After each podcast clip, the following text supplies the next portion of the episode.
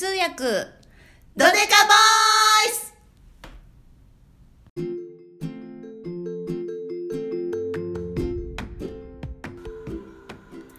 はいすいません。じゃああの今回は前回の続きではい、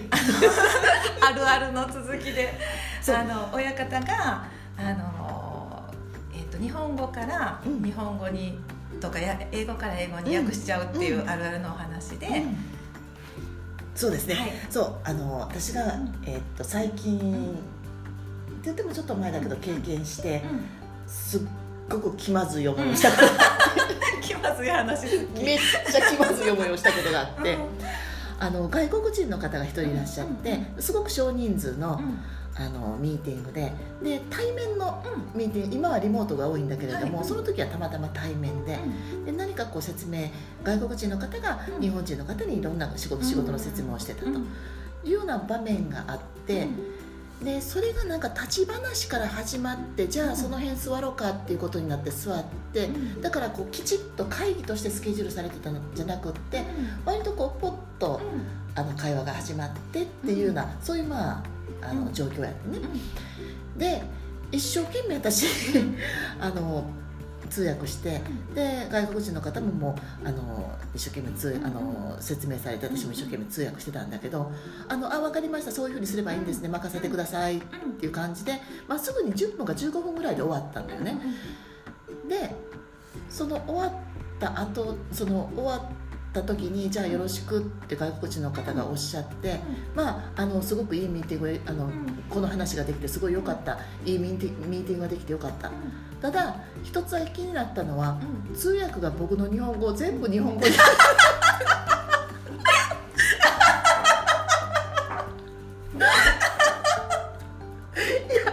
そうやね。あのその外国人の方日本語がすごく上手ででそれを私その時にあそうや。あなたずっと日本語話してたよね。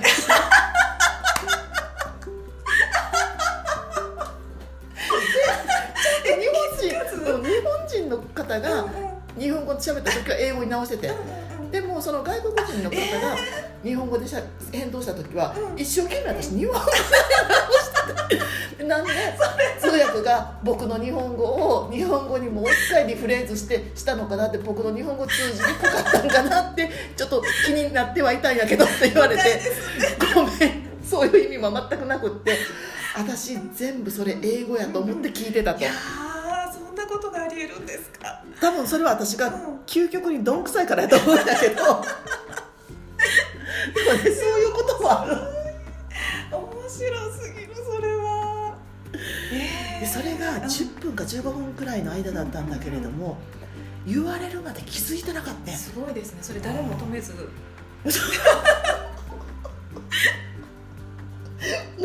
その後どんな気まずかった？すごいですねそれ。あでもそれはあれですよね。その方の日本語がうまいからこそというかうん。あの抵抗なくこう入ってなんていうの言ってはることが分かっちゃったから。そうそうそうそう。すんなり でちょっとあのすっごく上手であの本当にネイティブ並みに上手なんだけれどもちょっとこれはどう言ったらいいかなとかあの完璧にあのネイティブの日本人が喋るような日本語ではちょっとないのね。やっぱりちょっとその外国人の癖はあるんだけどそれにしてもやっぱすごく意思疎通は全く問題なくってなんで私が呼ばれたのかもよく分からへんやけど多分呼ばれたっていうんじゃなくてたまたま私が居合わせてで呼ばれてもいないのに 私が「ああのお手伝いします」っていう感じで入って立ち話だったから。でもその彼はね英語で喋る時もあれば日本語で喋る時もあるね。であの多分その時の気分で変えてらっしゃるんだけれどもその時はたまたまずっと日本語喋ってらっしゃったのを本当にね最後言われるまで気がつかなかった。トリッキーですねかなりトねリッキーでしょ。えー本当に。面白なんかあれですねあの私なんか全然あの通訳の方の世界全然わからないので、うん。あのあるあるネタはすごい面白いですねやっぱりちょっと他の方にも聞いてみたいですね。うん。なんかいろいろあるかな。なんかこの間、うん。あの通訳さんのあの方と話してて、うんなんか今ならではやなと思ったのが、うんうんうんうん。あのこのご時世ならではやなと思ったのが、あのオンラインでの、えー、と会議うん。に入ってらして、うん。あのなんか普段はあのなんていうのかな話されたことに相づちって打たないんだけど、うんうんオンラインだとなんかこうシーンとしてしまって、うん。あのうまくこうなんていうかあの進みにくいので、うんうん。あのあえてあの相づちを打つように最近してるんですっておっしゃってて。すごいね。ね。うんそこに気がつかれるってすごいなと思う。ですよね。うん。であなるほど。ででもそれ最近感じてらっしゃる方ね、多いかもしれないですよね。あの確かにね、やっぱり皆さん、うん。その誰かが発言してる時って、全員こうミュートにされるのが、まあお作法っていう言葉は私あんまり好きじゃないけれども、みんな一応ミュートにするんですよね。で通訳だけはずっとアンミュートにしてるね、うん、っていうのは通訳は当然あの自分の家から在宅から入ってくるにし入入るんだけれどもあのなんていうのかなあのずっと通訳って話す分量が多いから誰よりも、あの絶対にその邪魔になるような音はうん。全部消すようにあのえっとインターホンあるやんピンポンっていう、あれも自分会議中は全部インターホン消すねんね、オフにしてるね、はい。だからあの絶対にこう邪魔されないようなその音声環境を作って挑むんだけれども、うん。他のさあの出席者の方っていうのはうん。そこまで、そうですよね。あの生活音がね。そうそうそう、あの気にしてらっしゃらないし何やったらその違うオフィスから入っててでそれもあのなんていうのかなイヤホンをしてらっしゃる方もあればイヤホンされてない方もあって後ろのこう話し声も聞こえちゃうっていうのも割とあるから一応自分が発言しない時は皆さんミュートにされてるんですよね。でそうすると通常対面の会議だったら例えば自分が何か説明してる時にうん。やっぱりみんなうん。声出す出さない関係なくうん「あうんうん」とかね。必ずそういうね反応が見えるわけじゃないですか。でも今ってその人が増えれば増えるほどやっぱりそのカメラを出してしまうとそれだけこうイメージを回線で送るわけやから回線がすぐいっぱいになっちゃう負荷がかかっちゃうから割と皆さん最初はうん最初は顔出してもすぐにカメラオフにされたりあので特にこうマンションなんかに住んでらっしゃる方だったらマンションの回線ってやっぱりうんあの容量決まってるのかすぐにやっぱりみんながこう使い出すと回線がいっぱいになってでちょっと途切れたりとかするっていう問題もあるんで割とまあ皆さんカメラオフ。で女性の方とかだったらもう一日で家にいるんだったら、わざわざお化粧しなくてもいいし、うんっていうので、まあ、回線オフ、まあ、いろんな意味が、うん。あのいろんな理由があるんでしょうけど、そうすると自分が話してる内容で「うん。うん」っていうふうに言ってもらってるのか、なんか反応がないからね一人で壁に向かって話すような気持ちになっちゃうんですよね。でその時に通訳さんは常にこう回線はあの、うん。ミュアンミュートにしてるから「うんうん」っていうふうに通訳さんのその相づちって本本来であれば通訳は絶対打ちとかは打たないっていうのがまあ鉄則なんだけれども。そうなんですか。そもそもは、うんそうそうそうそうん。でもあのまあ鉄則っていうかうん。あの打たないようにしてるだけでまあ打ってもいいのよ。あの、うん、分かりました分かりましたっていう意味で打ってもいいんだけれども、あのそうだねとかうんとか言うと、うん。それってさ、うん。通訳の意見会になってしまってそうそう。そね。そうそう、ん。だから通訳ってやっぱり良くも悪くも黒子であれって言われ続けてきてるから、あの割とそういうこうあの相づちであっても打たないような、うん。そういうふうな風にしてる人って、まああのうん。割といらっしゃると思うんだけど、でも逆にそういうリモートの場では通訳が相づちを打つっていうのがすごくやっぱりいいと思うって、うん。あのこの間ね、うん。あの私たちお会いした通訳さんおっしゃってて、私それに気づかれたっていうのはすごいなと思って、すあのすごく感銘を受けました。ね、でそれをなんか実践されて、そう。実践されそう、て、うん、ね、であそこでシェアしていただいてってね。であれ、うん、私もあのお話を聞いてからは、うん。私も相づち打つようにして、やっぱり、うん、あの進みやすいです。進みやすいとか。どうなんだろうな。あの、それでうん。会議がスムーズにいくっていうことは、うん。ひょっとしたらないのかもしれないけど、少なくとも話をされてらっしゃる方は話しやすいんじゃないかなと思う。ね。うん。うん。ちょっとののこと。ちょっとしたことなんだけどね。ちょっとのことですけどね、えでもそれすごい、うん、うん、えー、そうですか。なんかあのあるある私昔にうん。あの親方に聞いてあの何やったっけなあの同時通訳？はい。同時通訳の時に、あの通訳さんってうん。必ずチョコ持ってるのよねって言って、うんうんうん。チョコ食べながらやるのよねうん。みたいな話されてたじゃないですか、はいはい。あれも独特ですよね。なんかそんなことねそいやそう思う、ね、うん。あそこなんやっていうか、うん、ねあのー あのなぜかねチョコレートなんですよね。でチョコレートをもみんな必ず持っていくんだけれども、あのー例えば大きな会議とか行ってで、えー、と通訳が何人もその同時通訳者が、えー、と参加するような会議の時はその通訳を出しているそのエージェントの方があの担当者がついてこられることもあって例えばすごいバタバタするからあの原稿がその日朝ギリギリ出てきたりとかそういうこともあるしそれをこうあのコピーししたりとかそういうこうサポートをねあのエージェントの、えー担当者の方があのしてくださることもあってでそういう時にあのエージェントの方で、まあ、あの皆さん気の利いた方多いんだけれどもあの必ずちょっとした、ね、甘いもの。それもチョコレートの場合が多いんだけどそれをちゃんとあのちょっとしたチョコレート買ってあこれよかったらっていうふうに出してくださる方もいらっしゃる。ねあの気が利いて。気が利いてる、えーうん。なるほど。よう分かってらっしゃるあれですよね、通訳エージェントならではかえーなあそうなと思うんですか。でなぜそのうん。チョコレートがいいかっていうと、あのやっぱりこう長時間通訳をしてると、どうしてもね、あのやっぱり脳が疲労してしまうっていうのは絶対それはもうあって、で脳が疲労してしまうと普通だったらスッと出る言葉っていうのが引っかかって出てこなかったりね。で糖分なんですか？やっぱり。でそれでうんチョコレートとか糖分を食べるとその一瞬やっぱりね生き返るんですよねあのシャキンってなるね。うん。なんかあれブースの中では飲食あの喉も渇きますよねきっと、はいはい。飲んだり食べたりはできるんですか、します。うん。で私が今まで見た中で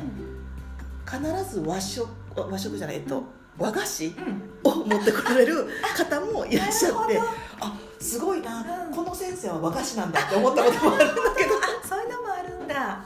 であのどら焼きをくださったこともあって。とあそこは寛容なんですね。あのそこはねうん。あのほんまにブースの中っていうのはもう通訳の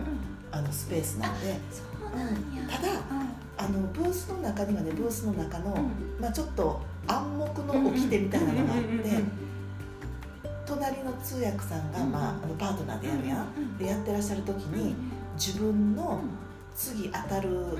まあ、予習をしたりとか、そういうのはあまりよろしくないんだよね。っていうのは、待ってる方の通訳っていうのは、今やってる通訳さんのサポートやから。サポート役やから。そうなんですか。だから同じ内容を聞いて、うん。であなんかあの例えば、僕はじゃあ平成9年にうん。この仕事に就きましてって言った時に平成9年なんてさ当然、あの平成9とか言わないわけよね。必ず西暦に直すわけ。よねなるほど。で平成9年ででそれからえ平成13年には、え移動しましてとかその平成で言われると、私は常に自分のノートパッドに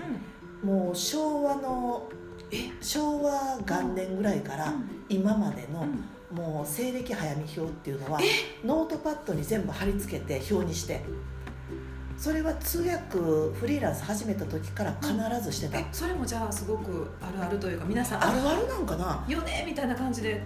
ね皆さん、あの私はねうん。それは自分でしててで皆さんはあの何かにこの数を足したら今になるとかね、なるほうん、そういう計算式をしてらっしゃる方もあのいたんだけど私もそういう計算も面倒くさいからパッとノートパッドの一番あの下のところをバッと開いたらその表があるっていう状況にしておけばへー知らんすぐに言えるからで私はそれをしてたから平成元年とか言われたらパッと見て1900何年っていうメモを出すとか。なるほど。あそんなことをしてはるんですか？ブースの中で？あそうそうそうそうそうそう。順番待ちしてあるだけじゃなくって？そうそうそうそう。あうん。それはねすごく大事なの。うん。のじゃあ重要ですねそのなんていうかすごく大事。なんていうかそのでも初めて初見の方もいらっしゃるんでしょ？そんなことないんですか？あのあもちろんもちろん。初見の方もいらっしゃる、うん。いあのめましての方もいっぱいいるんだけどうん。それはもうねあの暗黙の掟やねん、うん、暗黙かどうかは分からへんけどああのそういうふうにするもんだよね。だ。だから15分、まあ、15分交代が普通なんだけれども15分終わってじゃあ次自分のうん。番が回ってくるまではじゃあ寝てれ寝ててもいいかって言ったらもちろんそんなことはなくって。そうなんですか、でそれを分かってないうん若手のうん。通訳者がうん。もう自分緊張してるからうん自分の復番習したいですよね、うん復習したりうん単語見たりって言ってでもっとダメなのはうん。その原稿があってうん。それを横でバリバリバリバリめくる。で音を出す。でさっき私があの前回私がちょっとコホンとか音出されたら全部消えちゃうって言ったやそこまでじゃないにしろすごくね音人が出す音っていうのはあすごく集中を途切らすね。んねでじーっと聞いてどういう意味かなって聞きながらあの通訳って割と出す方にエネルギーをあのかけてるって思われがちなんだけれどもあのどっちかっていうと聞く方がエネルギーを使う。特にあの自分のネイティブの言語じゃない方私だったら英語を聞くっていうのがものすごくエネルギー使う。だからあの駆け出しの頃は聞く方に78割え？出す方に23割。出す方があのはるかに楽。聞くよりも。えー、逆やと思ってました。聞聞いて理解するっていうのがうん。まず一番重要。だからこの聞くっていうのがねもう最後まであの何というのかな難所というか一番エネルギーを使うところかな。うんだからあの通訳がねうん。音声にこだわるっていうのはあのそういうところから来ててでちょっと聞きづらいんですけれどもあのマイクだけはあの皆さんに聞こえるように用意しておきましたんでって言われるとものすごくカチンとくる。正あー 直ねその言わないけど。いやマイクとかそういうのあのうん声張り上げるのはし,、まあ、しんどいけど声張り上げるのしますからもう音声だけは取らせてくださいっていうね。でそれはあの通訳用語で耳取るっていうんやけどうん。あのきっちりとあの出席者の方にみんなマイクをあの設定してもらってそれでそのマイクがちゃんと機械を通じてその機械に、まあ、私はアンプって言ってたかな。あのそこにあのイヤホンを挿したらそこからきっちりとあの音が取れると。これがもう最もあの理想的なんだよね。でも今回はマイクはありますけどそういう機会ないんであの生で撮ってくださいって言われるとうわあしんどいなっていう感じ。わあこ今日生耳やったから生耳。生耳っていうのね。ねあの通訳の業界用語で「今日生耳やってん」ってもうだから生耳で8時間やってあのちょっと疲れたわっていうような話はよくあるほなそれ聞い生耳で8時間できたみんなあの通訳者の方うわそれ大変やったなっていうしんどかった。なみたいなそういう。えーすごいですね。そういう感じで。だからあの逆にねウィスパリングって言って生耳でで横のあのパナガイドさえなくって横についてもうあの聞こえたやつをこうあのこそこそって言ってもらうぐらいでいいんで。で中にはエージェントもそういうこと言う人あの言うエージェントさんもいるしあのクライアント直の時もだからもうウィスパリングでいいですよみたいなことをおっしゃる方も結構いるのよね。私らにしてみたらいやブースがブース立ててもらってしっかりとヘッドホンもさせてもらう方がなんぼかありがたいのよでそんなそんなうんそんな大げさなことしなくていいから、うんうんもうちょっと聞こえたやつを、うん。もうちょこちょこっとこう言ってもらったらいいですよ、でその感覚。うん。うん。お皆さんおっしゃるんだけど、うん。それ一番しんどいねっていう。っそれは存じ上げませんでした。ていうのはまず聞こえない。であの全部聞き取れないやん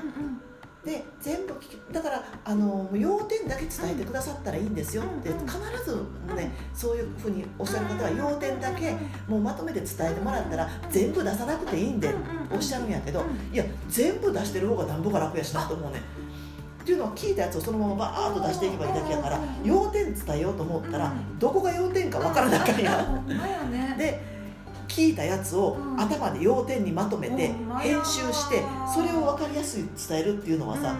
また聞いてしゃべるうん。っていう2つのことを同時にやってるにもかかわらずうん。編集をするってまたさらにもう一つタスクが加わるわけやから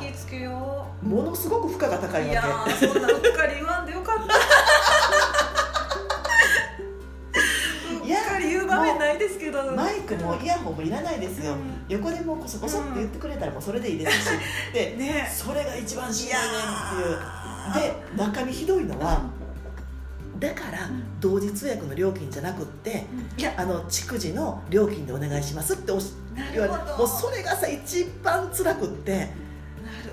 で、うんエージェントの方は本来であればそれを分かってらっしゃるはずだからそういう依頼はされないんだけどうんエージェントによってはそういうふうにお客様におっしゃってるんでうん。もう中田さんあのうん。今回はうん。もうあの逐次のあの価格帯でお願いします。ってエージェントさんから言われるとどういうふうに説明しようかなと思う。あのでも実際のところ、えっと同時通訳っていうのは、値段的にはうん。高いもちろん、ですよね。で逐次うんの方が、えっと逐次通訳の方がうん。はえっと値段としてはだから安くなっちゃうのに、そのなんていうのかなその労力というかそうそうそうそのバランスっていうのはうん。あなんでそんなに差があるんですかね？ね、あの2パターンあって、うんあのもう例えば、うん。じゃあこの人はあの同時通訳ももう A クラスでできます、うん。ってなると、もうその A クラスの値段になるから、それが同時であれ逐次であれ、うもうこの通訳さんはいくらあっていうふうにななるほど、そういうことか。それはねうん。通常そうなってるんだけれどもやっぱり時と場合ケースバイケースでうん今回は同時じゃないので逐次なのでこの値段でお願いしますっていうのももちろんあるね。で私たちもさあの同じ通訳さんにあのお話を持っていく時もあの同時の時は同時の価格帯でお願いして逐次の時は逐次の価格帯でお願いしてるやん。だからあのっていうのはクライアントが逐次でお願いしますって言った時にあのそれは多分そのクライアントとそのエージェントさんのその話によるんだと思うんだけれどもあのもうこの人を呼ぶんだったらもうこの値段ですっていうふうに、まあ、し特に指名が入ったりする時はねでクライアントもそれで合意してくれてるんだったらもう当然その同時の値段逐次であっても同時の値段を払えるわけなんだけれどもそのクライアント自体が「いや今回は逐次なんでこの値段でお願いします」ってクライアントがそういうふうに言ってきたらそれエージェントとしてはあのこの人 A クラスなんでこの値段になりますよって言ってもじゃあその人はいいです。あの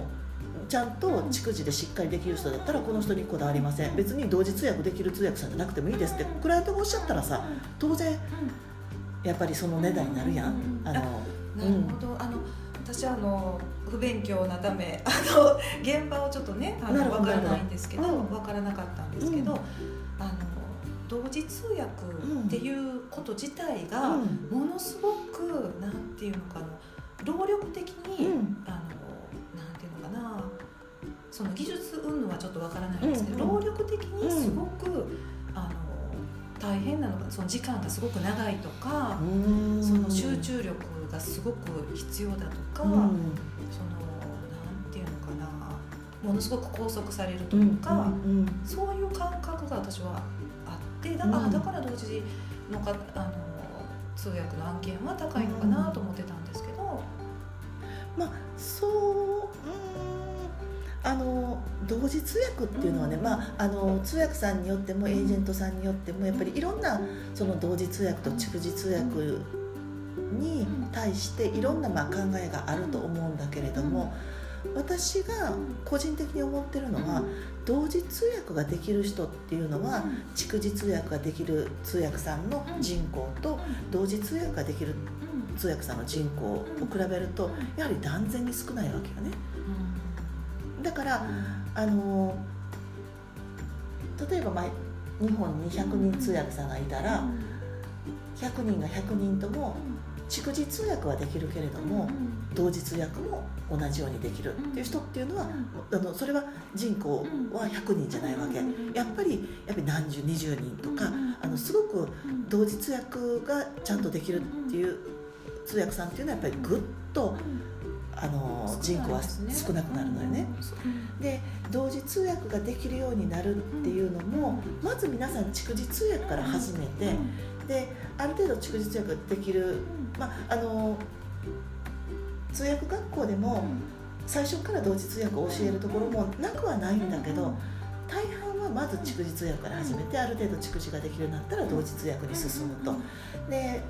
例えばまあ本か基礎か入門かというのが仮にある通訳学校で3つに分かれてるとしてもっと細かく分かれてたりもするんだけど、まあ、入門は当然逐次だけ。でその次の基礎科でしっかりと逐次通訳ができるようになってでちょろっと同時通訳のトレーニングもちょろっと始まりで本科は同時通訳の技術を教えると、うん、そのパターンが今まではすごく多かった、でそこで同時通訳の仕方を習ったとしてもいきなり同時のその案件が来るわけじゃなくてやっぱり逐次の案件から積み上げていくっていうのがパターン今までのパターンかな。その技術的な面での、うん、その大きな差っていうのは何なんですか？その逐次と同時通訳のその技術的な差？そ技術的なあのテクニックの差というか、うん、な何をそのあの、うん、その聞きながら喋る、聞きながらえ聞きながら喋ることをトレーニング重点的にされるっていうことですか？あのね、これも、うん。とぴったりな、なんて言うんだろうぴったりな例が思い浮かばないんだけれどもうんと例えばさ、あの今、まあ、オリンピックがあって、あのフィギュアスケートとかありましたよね、あのひょっとしたらちょっととんちんかんな例かもしれないけど、あのフィギュアスケートで基本的な滑りをする、それがあのすごくその基本的なところもさなんかあの。点数になったりするやん、うんうん、これが綺麗だとか、うんうん、あの手足がスッと伸びてるとかさ、着地が綺麗とか、うんうん、でそれが逐次だとしたら、それってまああの重要な部分ですよね、だからその通訳者の中では、通訳っていうのは逐次に始まり逐次に終わるよって言われてるぐらいすごく重要なこの通訳の根幹をなす技術ではあるわけなんですよね。ただその、まあ、例えばあの4回転半とかさ、あのジャンプっていうのは、あのそれだそれを特別にこう練習しないとできないわけやん。他のものがすごくできてても例えばあのこのジャンプのこれだけはその特別なあのトレーニングがいて特別に練習しないとできないとみんなができるわけじゃないと。っていうのと似てるがそれが同時みたいな感じかな。だからそのジャンプはできるけれども、うん、他のところが汚かったら、うん、それは全体としてダメや、うん、スケーターとして、だから、あのなどう言えばいいんかな。その同時通訳っていうのは一度できるようにコツをつかんでできるようになればもうできるものなのよね。それがなんか神業でもないしまあ私なんかもかあのすごく上手な先生の同時通訳聞いてたら神業やなって思ってしまうんだけれども決して神業じゃなくって一つの技術なわけよね。それは練習して習得する技術。でもその逐次も技術なんだけど労力労力的にじゃあどっちがしんどいかと言われればしんどさっていうのはまた別物でジャンプする方がずっとこう他の演技をするよりもジャンプだけが特にしんどいかってそんなことないやん。それは確かにジャンプしんどいしそれなりのその技術も必要だけれどもかといって他の何て言うのかなあのいろんなこの演技のいろんな要素があると思うんだけどそれらが簡単かっていったらそうじゃないよね。で重要じゃないかって言ってもそうじゃないよね、うんうん。その違いかなっていう気はするな、そのジャンプに当たるものっていうのが、その同時通訳の方やったら何になるのかなと思ってそのジャンプうん。あなるほどね、うんまあ要するに、私よくあのいろんな方に言うのは、あの腹筋って最初ってできひんかったりする、まあ最初からできる人もいるのかもしれんけど、なんか毎日100回したら100回できるようになるやん、で100回楽にできるようになるやん、ずーっとやってたら、それと同時の技術って似てるかなと思っててやったらそれがもうできるようになったらその筋肉もついてで意外にやってる時って楽やねで同時通訳って必ず交代制やから例えば1日半,、まあ、半日じゃあ3時間の案件を受けたとしましょう。で半日で3時間なんだけれども必ずパートナーがいて、えー、と2名ないしは3名でやるから大体まあ2名だから半日の3時間って言っても自分が通訳してるのは1時間半。3人だったらたったの1時間。それで1日蓄字をするよりもお金も良かったりする時もある、そのそのね、うん。あのなんていうんだろう。そのプラスあなんていうのかな。ジャンプに当たるうんうん。その技術っていうのが、うんうん。例えばあの速さなのかああなるほどなるほどなるほど。その具体的に、そのうん。それにジャンプに当たるものって何を皆さんなるほど。同時になると磨かれていくのかっていうのが疑問なんですよね。そのなるほど。あのえインプットされてから出すまでの速さを、なんていうのかな磨いていくのが、うんうんうん。なんていうのかな必須条件なのか、あの速さっていう意味で言えばうん蓄字もそんなに変わらなくってうん。蓄字っていうのはうんあのまあ聞いたら聞いた途端にも訳って出てくるわけなのよね。で聞いてからうーんとどうやって訳しようかなうん訳しようかなって思うもんじゃなくってうんメモ取りながらうん。もう訳はできてるわけやん。うんうんうんでそれをダーッと貯めておいてうん。綺麗な形で出すっていうのが蓄字なのね。うんうんでも同時っていうのは聞いてすぐに出すわけやんね。でえーっと話されててで話されてる中で自分が聞いた部分だけを処理してうん。で、えー、と例えばうん。蓄字だったらまとまって聞けるからそれが伝わりやすいような形でちょっと編集することも可能よね。ただうん。同時っていうのは最終の言葉を聞かなくてもそれ待ってたらもう同時にならへんから。話されたのをどんどんと出してってで、まあ、どんどんとこう処理していくっていうかな。で処理していきながらもそれが破綻し言葉として破綻してしまってはいけないから聞いててスーッと理解できるような処理の仕方をしていかないといけない。その技術の違い。なるほど、うん。だからアウトプットのそうそうそうそう。どっちかっていうとそうそうそうそう。技術ってことですよね。そうそうそう。だから、あのー同じ内容でもうん。蓄字で訳す時の訳と,、えー、と同時で訳す時の訳っていうのはやっぱりちょっと変わってくると思う、うんその訳語自体が。で、えー、と同時の場合は15分間休むことなくずーっと聞いて処理する聞いて処理するっていうのをずーっとやらないといけない。だからこう波に同じように波に乗ってそれをずーっとやらないといけないからもう15分でかなり疲労する。でもかなり疲労するんだけどそれこそあの長距離走と短距離走の違いみたいな感じで短距離走だけどまた15分休んだら15分休んでまた15分やる。っていうような感じ。必ず休みがあるうんなるほどね。じゃあ本当にちょっとなんていうかその蓄字で訳されるやり方と違う技術を学ぶ必要がやっぱりあ